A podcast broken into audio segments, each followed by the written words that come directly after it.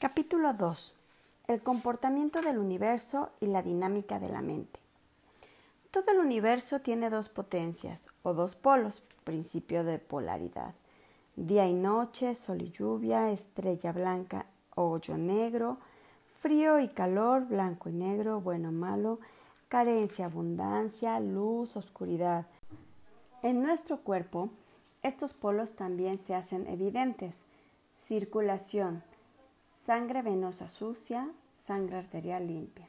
En la respiración, inhalación, exhalación. En el sistema nervioso central, sistema simpático que nos prepara para la lucha o la huida, sistema parasimpático que nos conduce al reposo. Sistema digestivo, proceso de asimilación, proceso de excreción. En nuestra esfera afectiva también existe odio, amor, tristeza, alegría, optimismo, negativismo, emociones agradables y emociones desagradables, sentimientos agradables y sentimientos desagradables.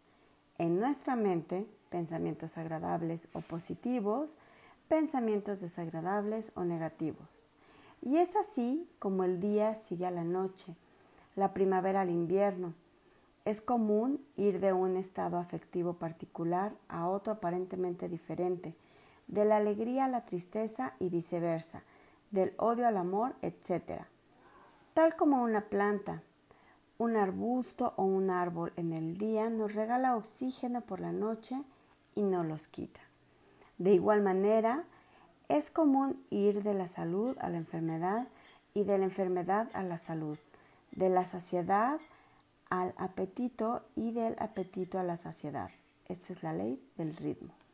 En nuestro caso, como seres humanos tenemos el poder de ir a través de la conciencia de la oscuridad a la luz o viceversa.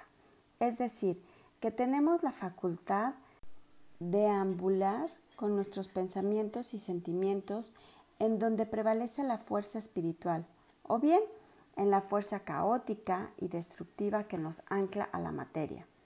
De tal manera que podemos decir que existen pensamientos de índole negativo o de índole positivo, que son alentados por emociones y sentimientos de naturaleza similar.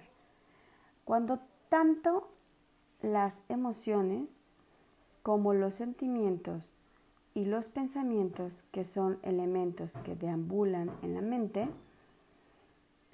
cobran características de agradables o desagradables en cuanto se encuentran alentados por dos energías o potencias diferentes.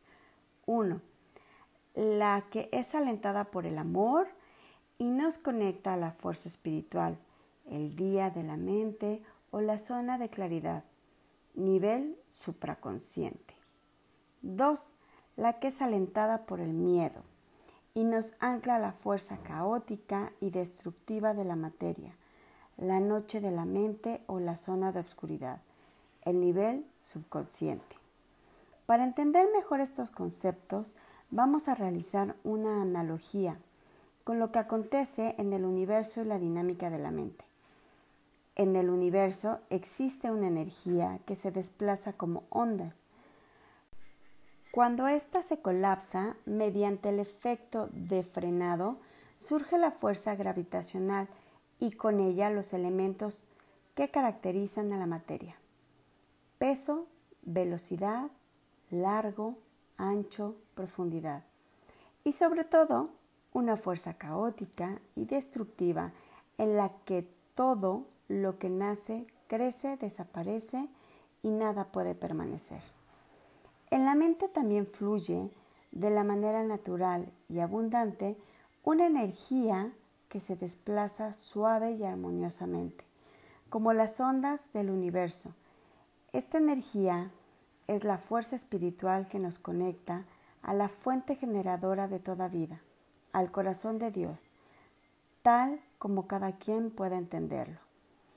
Esta energía, tal como ya la mencioné anteriormente, es impulsada por el amor y de igual manera, tal y como acontece en el universo, la ley de correspondencia, como es arriba, es abajo. Cuando esta energía se frena o colapsa por el rechazo o la no aceptación de nosotros mismos, de las circunstancias, de la vida, de los demás o de Dios, surge el miedo. Y con él la actividad subconsciente, que también la entendemos como la noche de la mente, en la que prevalece la oscuridad, la confusión y la destrucción, que a su vez nos ancla a la fuerza caótica y destructiva que prevalece en la materia. Y es aquí donde comienza nuestro primer encuentro con el miedo. Pero, ¿qué es el miedo? ¿De dónde surge?